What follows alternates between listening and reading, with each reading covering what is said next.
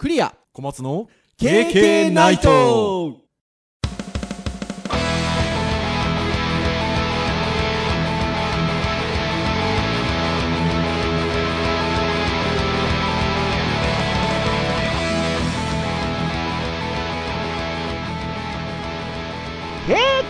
ナイト。ケゲイ。ということで、はい、えー、239回の配信となります。お届けをいたしますのはクリアと、はい、小松です。どうぞよろしくお願いいたします。はい、よろしくお願いします。はい、ということで、今日、タイトルコールの後に、ケゲイっつってみたんですけど、これね、娘のリクエストなんです。へー。あのー私あれなんですよね。あのー普段からあの、皿洗いしながら流してたりとか、経験ないとポッドキャストが家族の生活の中に溶け込んでる場面があるんですよ。はい。もうなので、うちの娘も、何？今日夜経験の収録？みたいな感じなんです。いいですね。で、あのー何度か聞いてたらね、お父さんと、タイトルコール、非常に良いが、なんか、ケケとかって言ってアクセント入れるといいよって、ちょっと前にね、言われたんですよ。で、それを言われた時に、あ、うん、やるやるって言ってたんですけど、そんなのね、日常会話だから忘れるじゃないですか。で、この間聞いてたら、まあ、怒られて、あ、まあ怒られてってそんな劣化のごとくガンって言われたじゃないんですけど、入ってない。お父さんが経験を言ってないと。分かったと。もうじゃあ次は絶対言うと。いうことで、えーの、えー経験でございます。まあでもね、あの、そんな会話がなされるのは、やっぱり今ほらもうずっとうちの娘いるわけですよ、家に。うんね、もう何週も前からこの話題でございますけれども、今ね、新型コロナウイルスということで、学校もということですけど、どうです？東京もそうですよね。そうですね、5月上旬まで休校ですね。あの、同じくでございます。えっと、伸びて伸びてということで。はい、そういうふうにうち、福岡もなってますね。やっぱりあの、緊急事態宣言で、東京もそうですし、福岡もね、入っておりますので、はい、今とそういう状況になってるんで、家にいるわけですけど。はい。もうなんかね、だからそこかしこでそういう状況じゃないですか。うん。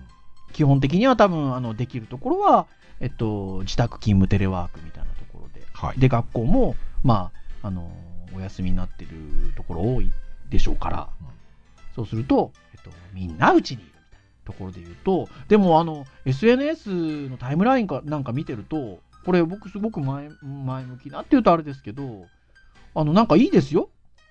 あ、その、お前のんきなこと言ってんじゃねえよっていう感じかもしれないですけど、いやいやいや。例えば、えっと、お子さんとお父さんとお母お母さんというか、まあ、ご家族で夕飯作ってたりとかするわけですよ。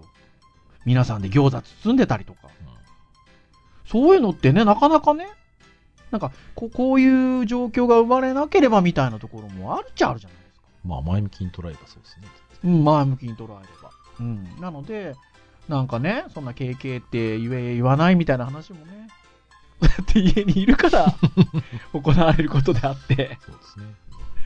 はい。まあ、あの、コミュニケーションが取れるって意味で言えば、まあ、一つ、前向きな見方をすれば、うん。そういうのも今までやってない経験でいいなというふうには思ってるんですけれども。はい。先週は、あの、めちゃめちゃな配信でしたね。いやー、あれはやばい配信でしたね。あれは、もう、あの、僕なんかは大反省したんですけど、特に前半なんかは、もうば、私のキンキンキンキンする叫び声しかしてないわけですよ。まあ、で、あの、小松先生なんかは、もう、あの、危機感を自覚してらっしゃるので、僕ね、前半自覚してなかったんですよ。あの、結構テンション上がってキャーキャー言ってて。そしたらもう、小松先生はやっぱりもう割と序盤から、やばいやばいと、何度もおっしゃっていて、悟ってらっしゃいましたよね。もう小松先生は。あの だから、冷静だなと思いながら。で、途中ね、キルキルキルっと早回しなんかもしていただきつつ、あとは前半にテンションが上がってた私もね、あの、クイズに勝てないと分かるや否や、あの、読み手側に回り、だいぶあの、後半は、あの、聞きやすくはちょっとなってましたけど、そうね、まあ、あの、問題作。そうですね。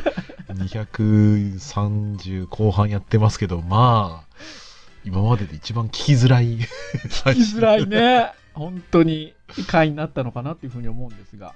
でもね、多分皆さんごご祝儀なんですよ。あの、頑張ったんだろうなっていうところで、これがね、私がと SNS に投稿しやしたら意外といいねがつくっていうね。もう本当にありがたいことでございますよ。で、冒頭の、先週の冒頭のトークなんかもね、私がちょっとね、若干過激な、過激でもないんですけど、ピーとかも入れていただいてた。でもあれは、僕、あの、いや、ピー入れていただいた方が良かったと思うんですけど、あの、ピーが入ったことによって、より実際に言ったことよりも、とんでもないことを言ってるんじゃないかっていう風に聞こえるなと思って、あの、さほどですよね。そうですね。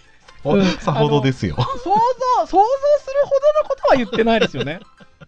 そうですね。確かに、伏せ字にされると、無限に想像できちゃいます。そうそうそう、何言ったのかなみたいな。そんな大したことは言ってないんですけど、まあまあまあ、お気遣いいただいたことはすごくありがたいなっていう。演出です、演出。そう。まあ、あの、そんな先週もありで、で、先週なんかは、本当は僕らね、言うても経験があるから、その、なんていうんですか、オンライン学習みたいなことを語れたりはするんですけど、また次回にみたいな話はしましたけど、はいあの、ちょっとね、真面目な話をすると、あのー実際にはね、やっぱりあの、どこの学校さんとかもそうでしょうけど、オンライン化っていうところであって、僕らもやっぱ取るんですよね。そうですね。まあ、取るかどうかも僕らに委ねられてる部分はあるんですけど、はいまあ、動画教材にするもよし、ライブ授業にするもよしっていうのは委ねられてはいるので、えーまあ、取るんですけど、なかなかね、あの、せ小松先生もそうですし、僕もそうですけど、あの動画教材の、えっと、喋り手になった経験は他の先生方に比べると少なからずあるので、っていうところではありますが、とはいえね、デジタルハリウッドの場合には一応収録スタジオがあるので、ちっちゃいけど、うんそこで撮りますもんね。ああ、そうですね。うん、だから、やっぱり今回のような場合には、どうしても自宅で撮るって話になるので、うん。やっぱそこのあたりはね、あの、まあ、そそれも全くない、経験がないわけじゃないですけど、うんとはいえね、ちょっと本格的な授業で使おうかっていうものについては、えっと、まあ、初めてに近いっちゃ近いので、そうですね。うん。でもあれですよね、あの、ちょっと経験がある僕らから言わせてもらえると、やらしいやらしい。いやいや、あ、ごめんなさい。あの、気軽に考えておいた方がいいですよね。ああ、まあ、気楽にねそうですね。そうそう、なんかそそんなカチッとしたものを作るみたいなことを考えない方がいいですよね。うん。うん。まあ、そうですね。もちろん、その、慣れてくればね、より見やすい形でみたいなことを考えていかれてもいいと思うんですけど、うん。とは思うかな。うん。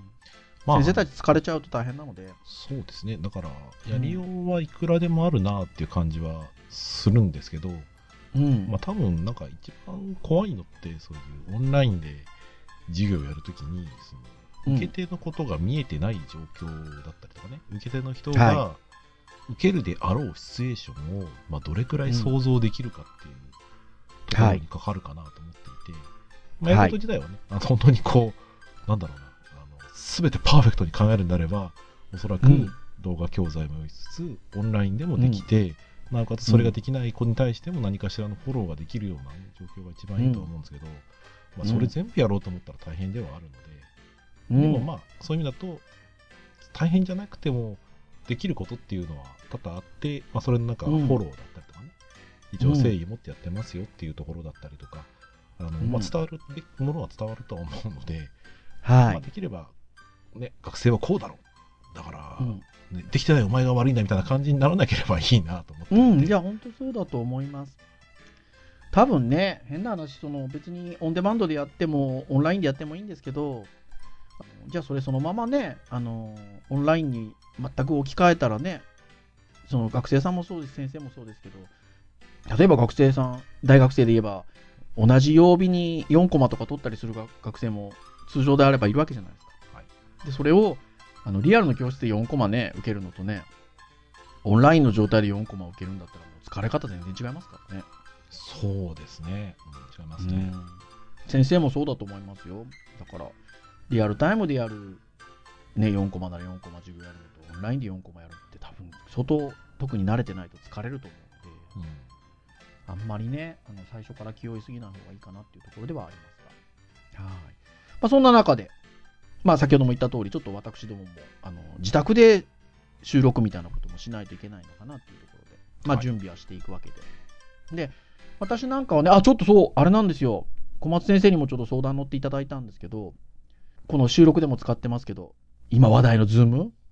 はいはいはい。話題ですね。まあ、いわゆるあの、ビデオ通話のシステムなので、どっちかっていうと教育現場だと、その、いわゆるライブ授業っていうんですか？うん双方向性の授業をやるときに使おうっていうあの道具として使われることが多いんですけど、はいあの録画ができるんでね実はあの、教材作れるんですよね意外にね。うんっていうのがあってちょっとあのズームを動画教材作るのに使ってみてはどうですかっていう動画を僕が個人的に作りましてはい。あのアップしたんですよね。でその時に小松先生も実は以前1年ぐらい前ですか？そう実はもう小松先生も1年ぐらい前にもうそういうことをしてらっしゃったということでまあ、ちょっとどんなかはいどんな感じですしたかって相談したんですよね。はい。まあちょっとね、会社でうんね、ちょっと学習委員会みたいなちょっと委員会があって、それに入った時に、まあみんなも作らないかなと思って、ズーム使えばこれくらい簡単にできますよっていう紹介動画を、まあ作ったことがあって、は結局公開されずお蔵入りになりました。そう、でもありがたいことに、あの、今、ちょっとこの収録をしてる段階で、その動画が、あの、僕のもう完全なプライベートチャンネルに上げちゃったんですけど、1600ぐらい回ってまして、うん、なかなか。ありがたいですすごいね。ですね、それは。うーん、っていうところではあるんですけど、まあ、なんで、あの、まあ、そんなところでね、まあ、パソコンがあればとか、まあ、できればカメラがあればとか、カメラはなくてもいいけど、音ぐらいはやっぱ入っといた方がいいなとか、うんまあそんな話もさせていただいたりとかしてるんですけど、あれでしょ？小松先生もいろいろ準備されたんでしょ？うん、なんか、あの、うん気合い入れて撮ろうかなと思った時に、気合い入れて撮ろうかなっていうか、前に結局、その1年前に撮った時に、まはい。あいろいろとこう、不自由な思いをしているわけですよ。はい。例えばですね、そのうん。まずはカメラの解像度があまり高くないとか、はい。設置してる場所がちちょっと近すぎてこう目線を合わせづらいとかですね。おー、はいはいはい。であとはまあ部屋そのものが蛍光灯なので、うんやっぱちょっとこう、暗いっていうかですね、しかも後ろのカーテンの後ろが西日なので、夕方撮ると顔真っ黒になっちゃうんですよ。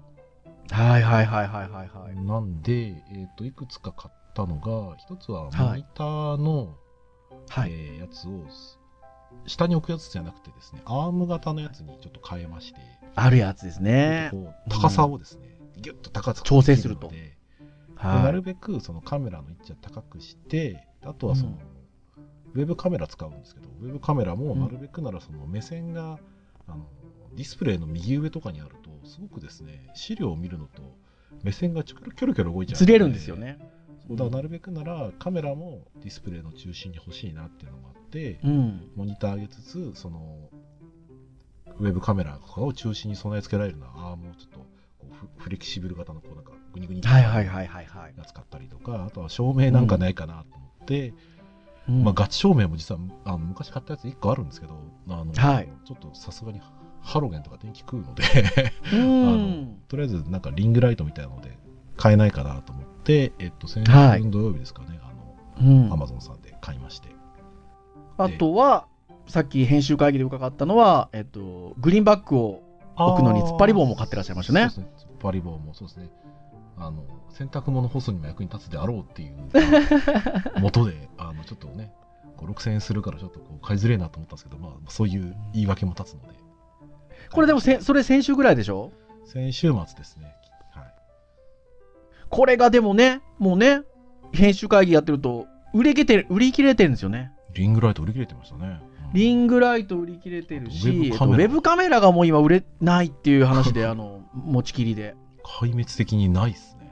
ないっすね。だから高値がついてたりしてて。出品者から買えますとか、5月13日以降入荷予定とかね。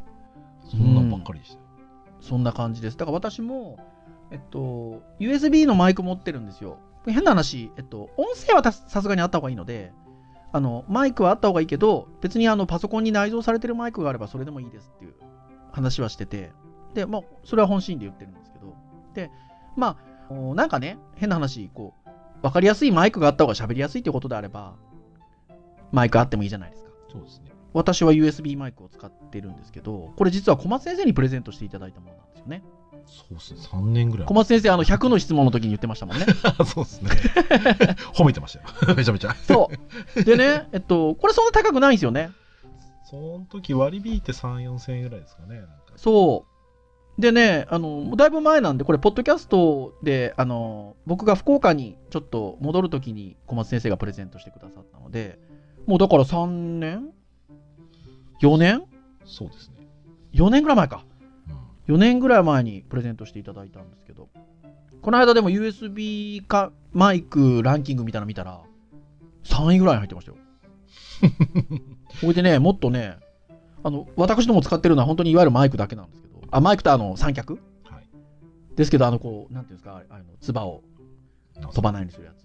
かカフでしたっけ？なんか、カフでしたっけ？ああいうのもね、ついてるんですよ、今のんか金魚のポイみたいなやつですね。つ。そう。で、しかも2000いくらぐらいそう。でも、あの、そのぐらいの値段なんで、まあ、マイクはあってもいいですよね。で、あの、まあ、でもこれも別にマストじゃないので。で、僕、その、あの、今言った通り、三脚で置くようなタイプのマイクなんですよね。私たち使ってるやつ。そうですね。なので、ちょっとピンマイクも持っとこうかなと思ったんですよ。で、1週間ちょっとぐらい前にちょっとめぼしいやつをポンポンって Amazon のカートに放り込んであって、はい。で、買える時に買おうと思って、数日後に見たら、全滅。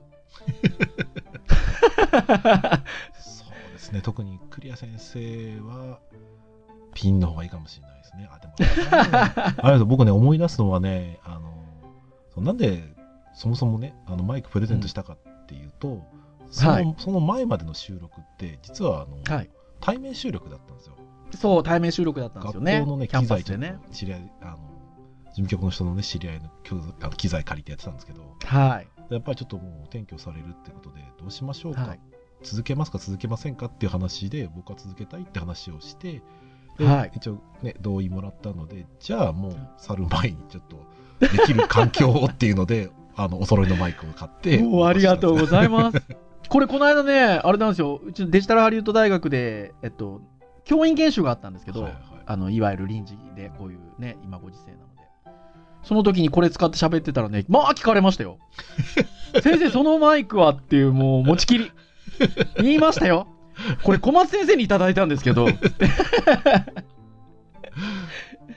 そう、でもね、だからやっぱそういう感じで今こういうじご時世なのでね、小松先生買ったような照明だったり、えーウェブカメラももうやっぱ売り切れてますし、今マイクもやっぱ品薄になってるってことで、うんそんなようなこともございますけどね。まあでも、必要最小限でも取れるとは思うので、うん特に、あの、ちょっとね、あの、僕ね、まあ良くないなと思ってるんですけど、あの、その、いわゆる、ちょっとライトにこだわってみようとか、カメラ位置にこだわってみようっていうのは、言うても僕ら慣れてるからちょっとそこまでこだわろうとするじゃないですか。はい。多少ね。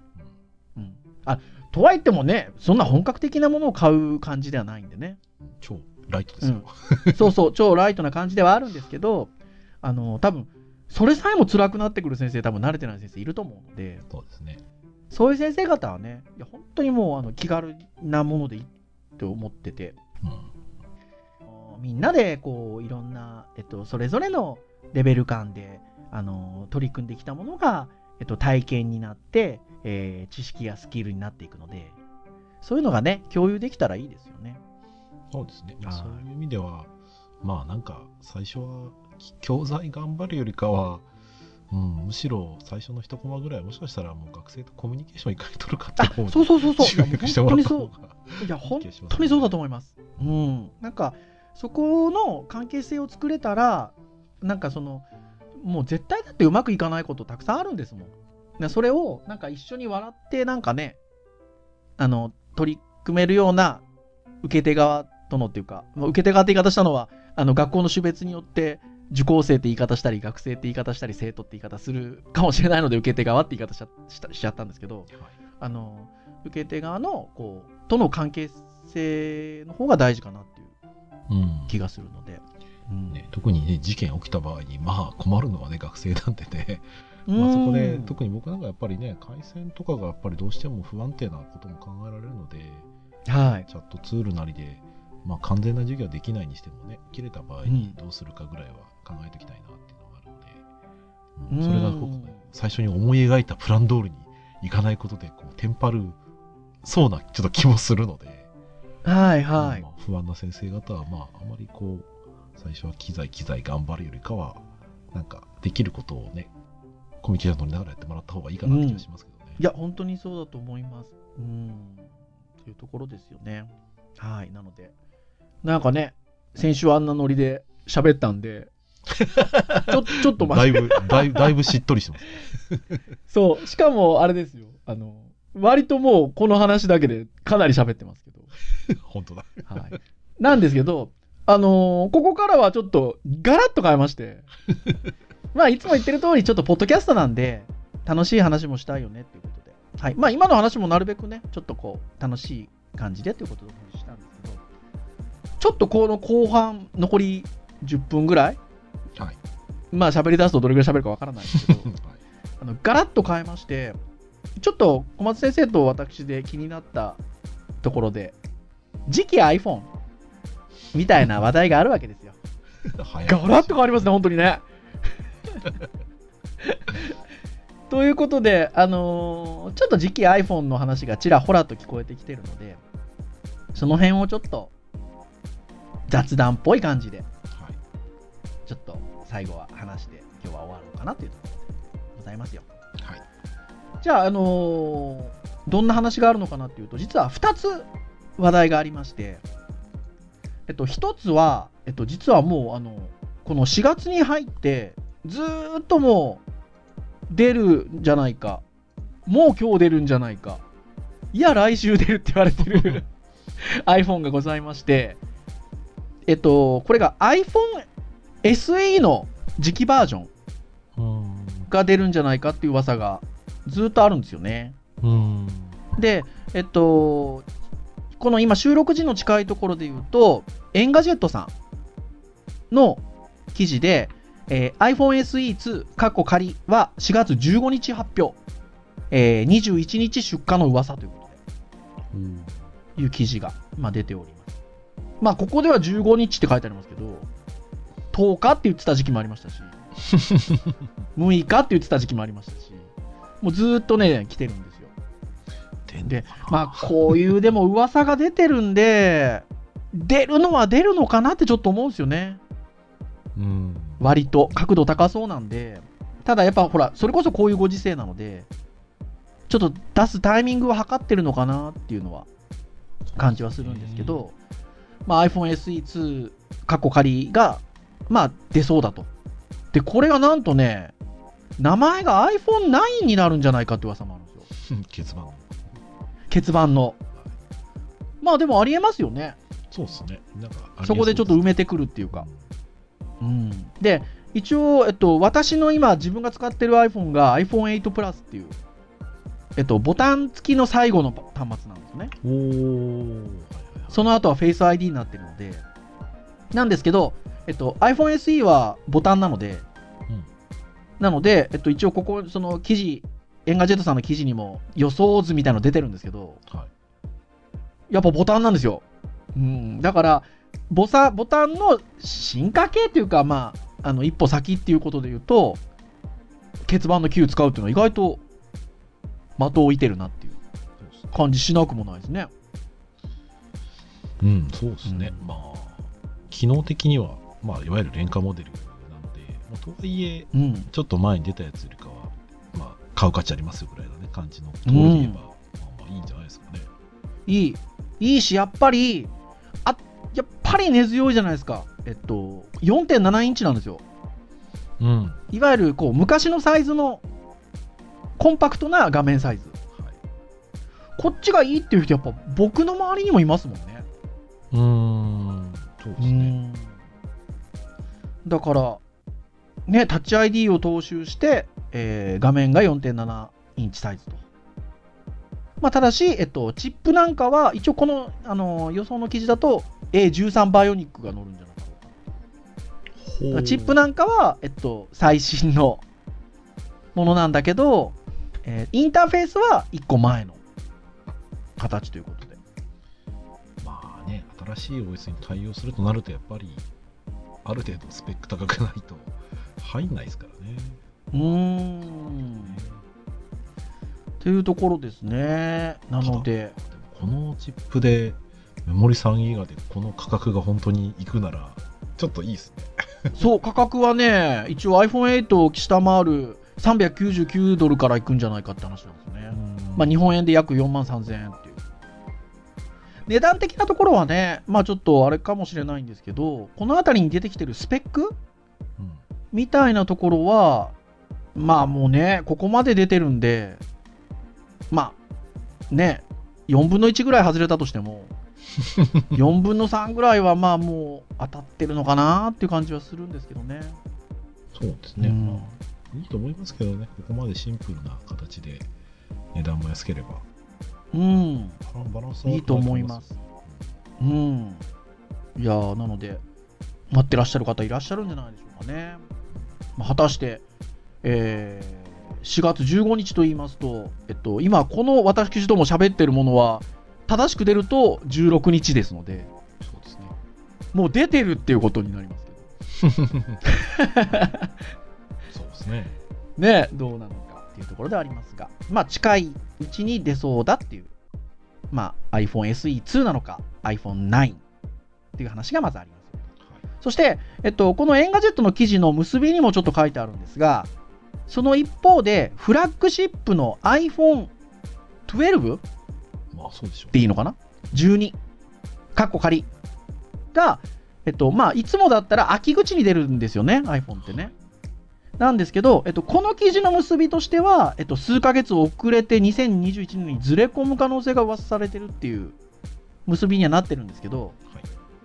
えっと、この iPhone12 ですよ。一応ちょっと、まあ、12っても言っときますけど、一応仮なんですが、えー秋口に出るものに関しても、まあ、いろんなサイトで噂が出てるということで。まあ、普通にいけばね、毎年秋なんで、そうですね。秋には何がしかの、あの、まあ、出るんでしょうけど、あの、小松先生が私にシェアしてくださった、あの、記事で言うと、えっと、iPhone マニアさんの記事で、えー iPhone12 Pro の、えー新コンセプト動画が公開。4眼カメラとライダーセンサーを搭載って。なんか、これだけのこの見出しだけ聞くと、なんかアップルがコンセプト動画出したのかなっていう感じが そう。してしまいますが、違いますよ。まあ、うわ噂のサイトでっていうことなんですけど、これあれなんですよね。えっと、YouTube に、えーコンセプト iPhone っていうチャンネルかな？うん、そうですね。コンセプツ iPhone か。あって、えっと、そこがね、いろいろ出してるんですよね。直々で、その、こうなるんじゃなかろうかっていう。で、あのー一番新しく、えっと、公開されたものが、まあ、4眼カメラとライダーセンサー搭載してるんじゃなかろうかと。出てるということなんです。これ、かっこいいですね。このまま出たら。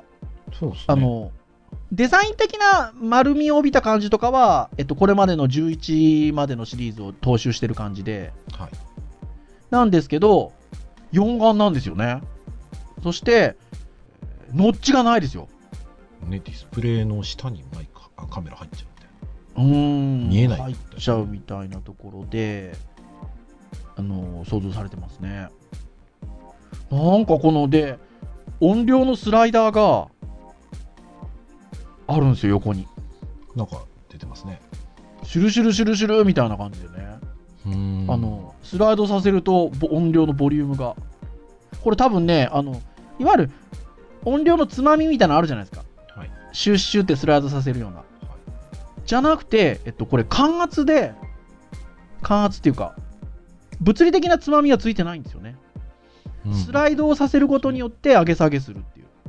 多分出ていてもなんかちょっと出っ張ってる一本の棒があってその上でこそう。う指で触ったらスライドすると音量が、えっと、調整できるし、タップすると、えっと、ミュートと再あの音出しが切り替えられる。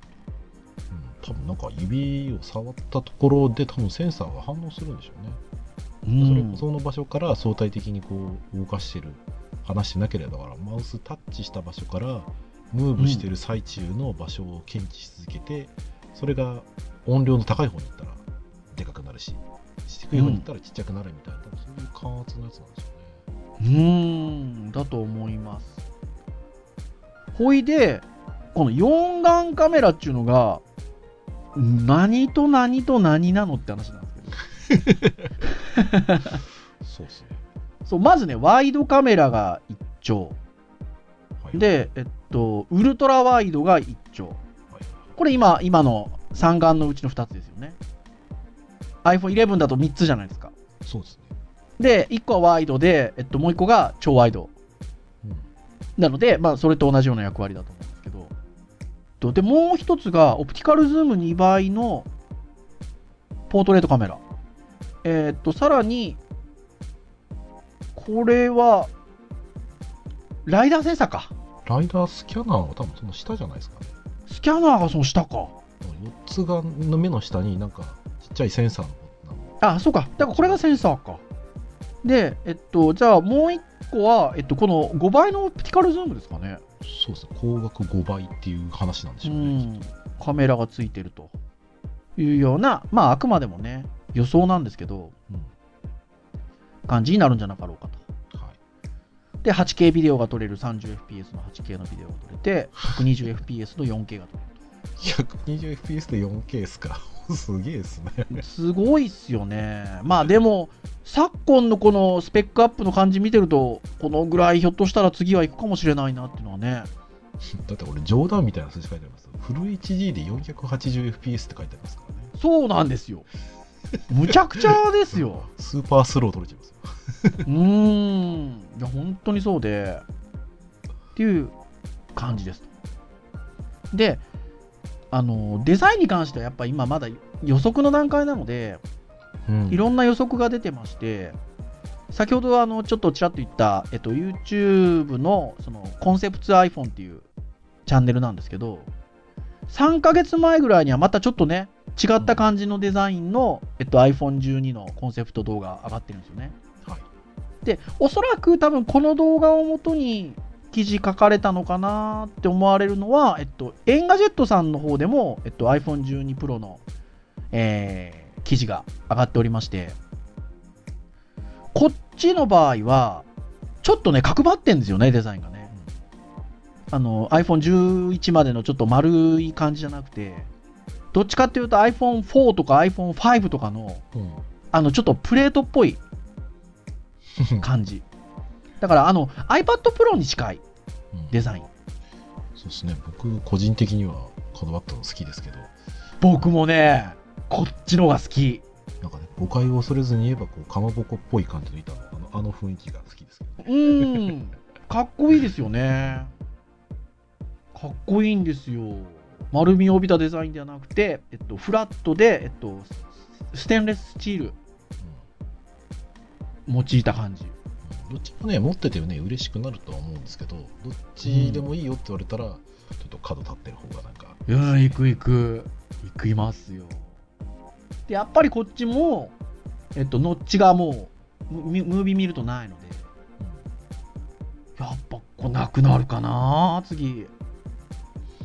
じゃないですかね。やっぱりその、ねなんかえ。ノッチはノッチでね、あの初めてノッチになった時に、まだまだそんなね、上の部分デザインしづらいところまで作って、もうなんてことしてくれるんだと思ったけど、実際ノッチになったらノッチになったらで、あの部分の領域がやっぱりうん別の情報が入ったことによって、画面やっぱり全体大きく使えるのはすごくいいと感じましたからね。そうなんでしょ？だって、ほら、私は iPhone8 なんで、あの、要は、指紋認証の方なんで、そもそもノッチがないんですよ。ああ。で、小松先生は今、Android ですけど、ノッチがあるタイプのものを使ってるじゃないですか。使ってますね。はい。もう全然あれなんでしょ？別にありなんでしょ？全然ありですね。そうですよね。そう、だから、それで言うとね、なんかもう、さほど昔言ってたみたいなノッチがあるないみたいな話でもないのかなって気がするんですけど。まあでもなんか今の技術的なトレンドとしては、やっぱりね、ディスプレイの後ろにカメラ置くみたいな流れになってきてるのは来てるんでしょうね。うん、そうでしょうね。うん。っていうところで、まあいわゆる、ベゼルはい。がまあ極力薄い形で、えっと、みたいなところで、まあ、丸っこいのか角張ってるのかと いうところでございますが、まあ、どっちが出るのかなといったようなところでしょうかね。はい。はい。っていうのは噂でございます。やっぱでも楽しいですね。こういう。いういろんな話があるのは。うん。そうですね。まあ今ちょっとね、状況が状況ですけど、僕もこう、この機に乗じて、こういう機材とか、なんか、なんとかね、動画撮る目的よりもなんか機材揃える楽しさみたいなのがなんか、あるある。ちょっとありますけど。ありますよね。いやいや、ほんとそうなんですよね。そうそうそう。なんか、あの、そういうのがあれですよ。男子っぽいわけですよ。